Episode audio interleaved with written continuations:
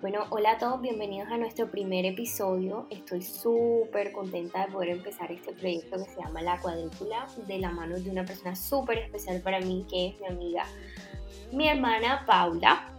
Hola Dani, yo también estoy muy emocionada de comenzar esto. En verdad, ya llevamos un tiempo planeándolo y fue súper chévere comenzar hoy. Ok, bueno, entonces el día de hoy nosotras quisimos escoger un tema que a Paula y a mí nos parece, digamos, un poco trascendental y como súper transversal a todas las cosas que pretendemos em, continuar hablando con ustedes y compartiendo con ustedes aquí en este podcast. El tema de hoy, Pauli, cuéntanos un poquito sobre él. Bueno, nosotras eh, a lo largo de todo este podcast y comenzando en el capítulo de hoy queremos hablar del bienestar emocional. El bienestar emocional creemos, como dijo Daniela, que es algo transversal, que son en verdad una serie de herramientas que uno tiene para navegar la vida, la vida de las relaciones, la vida de las amistades y en general la vida de la relación con uno mismo. Entonces nos parece fundamental entenderlo y fundamental aplicarlo. Además que me parece que es un tema que es relativamente nuevo, digamos, para nosotras de pronto ya está un poco más como normalizado, familiarizado, de pronto nosotros lo, traemos en el chip, como, como dice la gente, pero, pero siento que es algo que de pronto las generaciones de pronto de mi mamá lo han venido aprendiendo de pronto ahora, pero de pronto la de mis abuelos creo que carece completamente de eso y de verdad que los admiro muchísimo porque no entiendo cómo hicieron para sobrevivir digamos, sin todas estas herramientas que de verdad me parecen muy útiles. Entonces yo creo, yo sí creo que hay un antes y un después, o sea, definitivamente o sea, para mí es un cambio de paradigma, o sea, no sé de pronto tú cómo lo veas en tu familia. Sí, exactamente, como tú dices, eso es algo que de pronto ahora eh, es más normal, ¿no? Es más normal ver a las personas yendo a un psicólogo, viendo a, a las personas aprendiendo del tema, pero en las generaciones de antes era de pronto, no sé si más tabú, no sé si más eh, menos común, entonces eh, yo creo que es la generación de ahora que me doy cuenta que en verdad en todas partes se está hablando como una parte más de la salud, que definitivamente es la salud mental.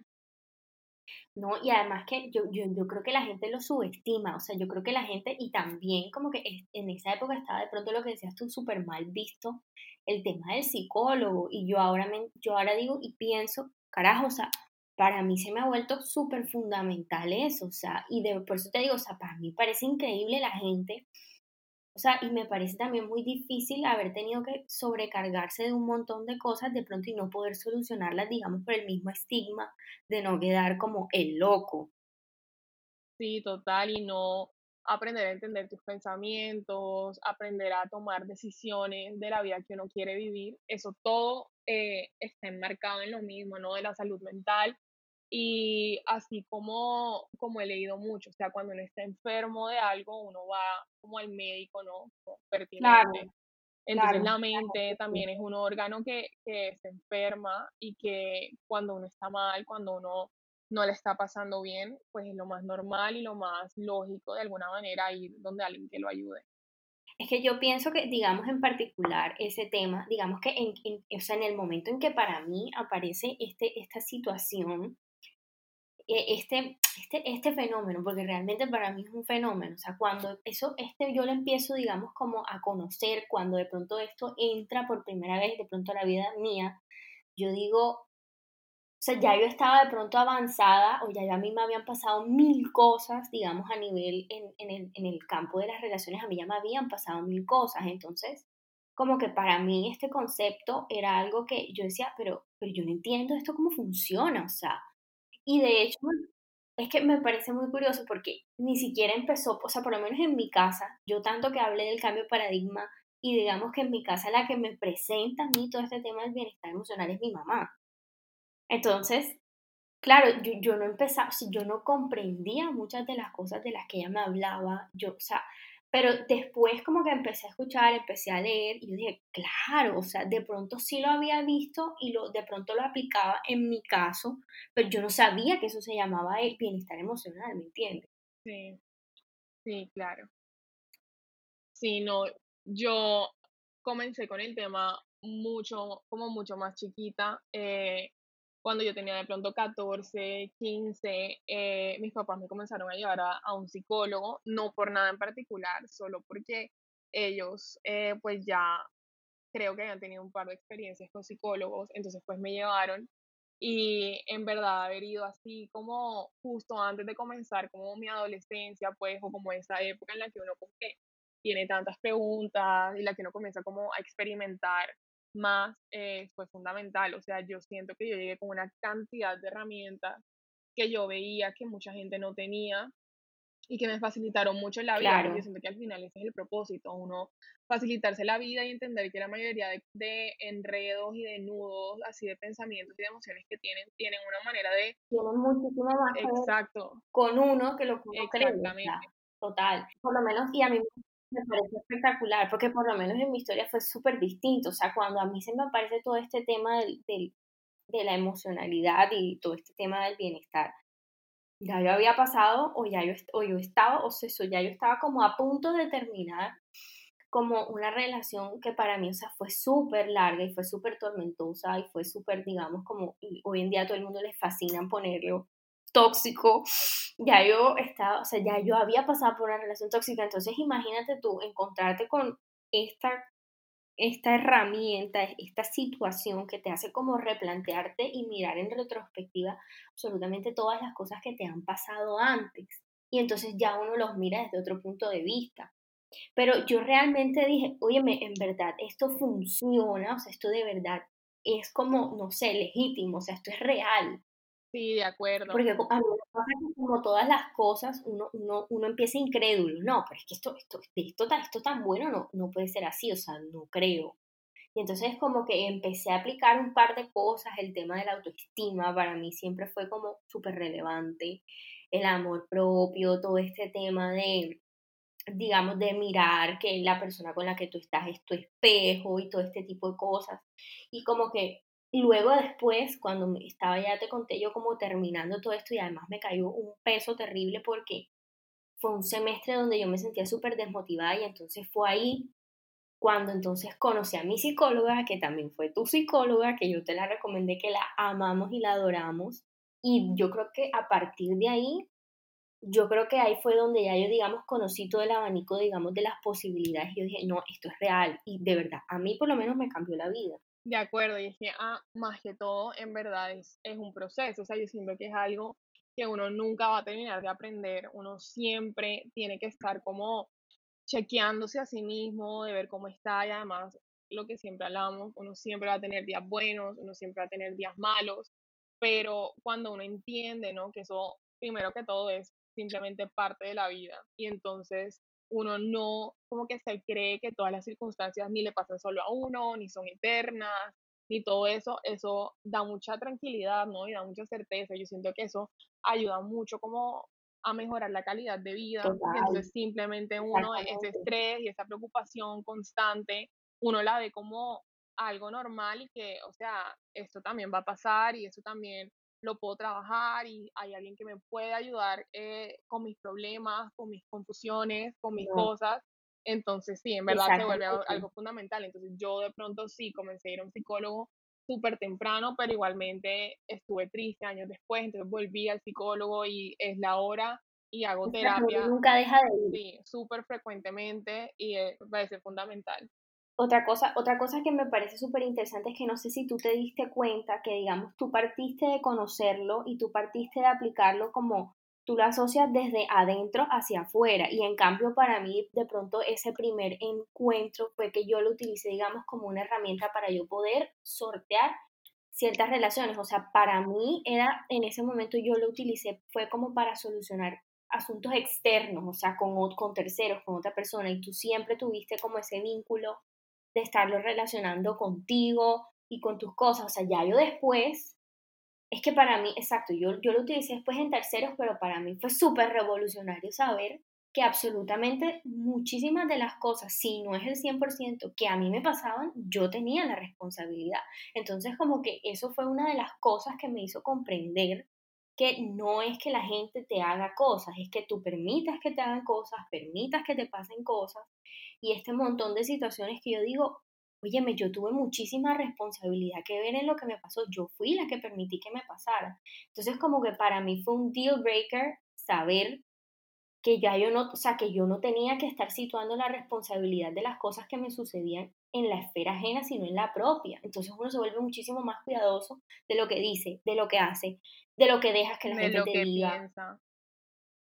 Y de lo que piensas, que eso es otra cosa que me parece súper importante, el diálogo. O sea, lo que tú dices, yo comencé eh, del otro lado, trabajando principalmente como conflictos que yo tenía conmigo misma. Entonces, yo te he contado que pasé por desórdenes alimenticios, yo pasé de pronto también por varias depresiones.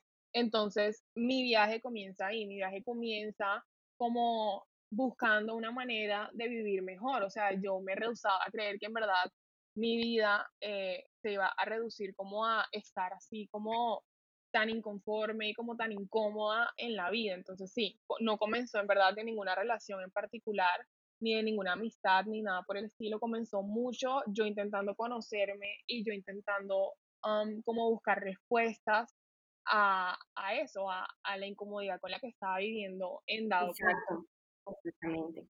Exacto, y además que me parece que digamos que no hay ninguna forma correcta de empezar ni de asociar la, la, el tema, ni como de incorporarlo a tu vida, o sea, no hay como una verdad absoluta de cómo lo tienes que conocer, si adentro hacia afuera, si afuera hacia adentro, o sea, lo importante es que lo conozcas y yo creo que mucha gente em, cree que de pronto hay una fórmula mágica para empezar a incorporar todo este tema del bienestar y como que cada viaje y cada jornada, cada camino de la vida, como lo quieras llamar, para cada quien es completamente diferente y todo parte desde el punto de las necesidades que tú tienes. O sea, tú tenías una necesidad, digamos, de estar bien contigo misma.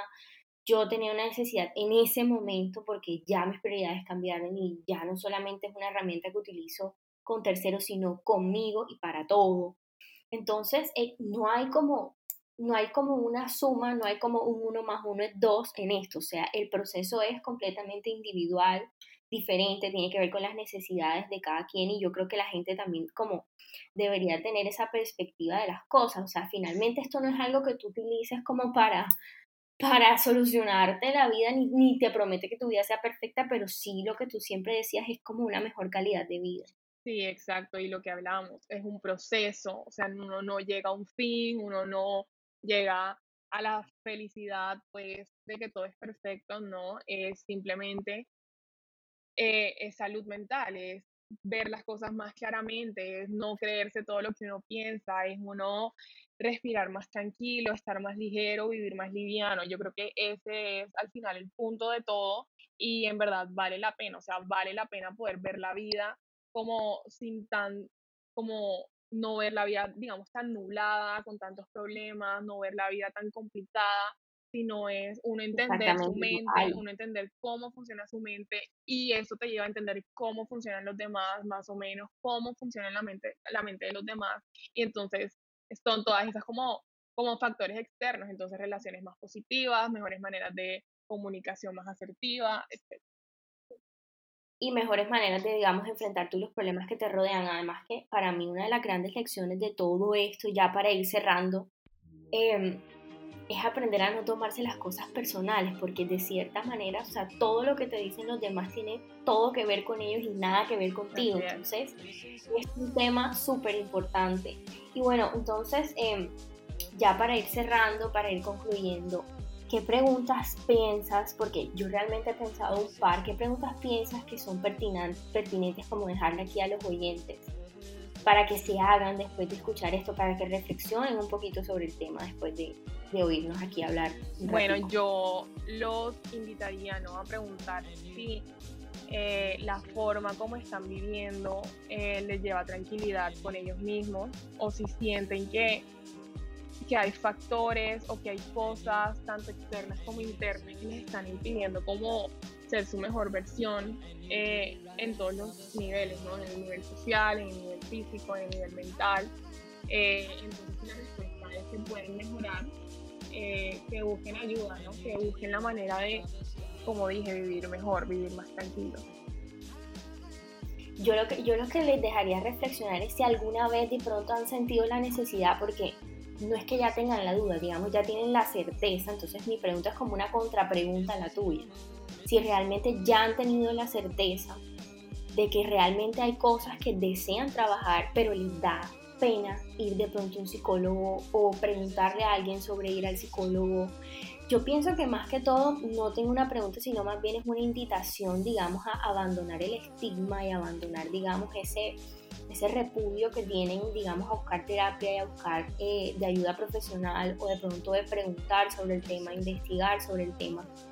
Y dejar todo eso a un lado y, empezar a caminar por, por un bienestar emocional, porque si uno no está bien con uno mismo, uno nunca va a estar bien con nadie más. Entonces yo creo que este sería el final de nuestro primer episodio del capítulo. Esperamos que les haya gustado y pues bueno, este va a ser el tema de, de transversal, ¿no? De aquí en adelante. Entonces los esperamos en el próximo capítulo. Los esperamos en el próximo capítulo que viene con un tema muy, muy interesante. Les mandamos un abrazote a todos. Chao.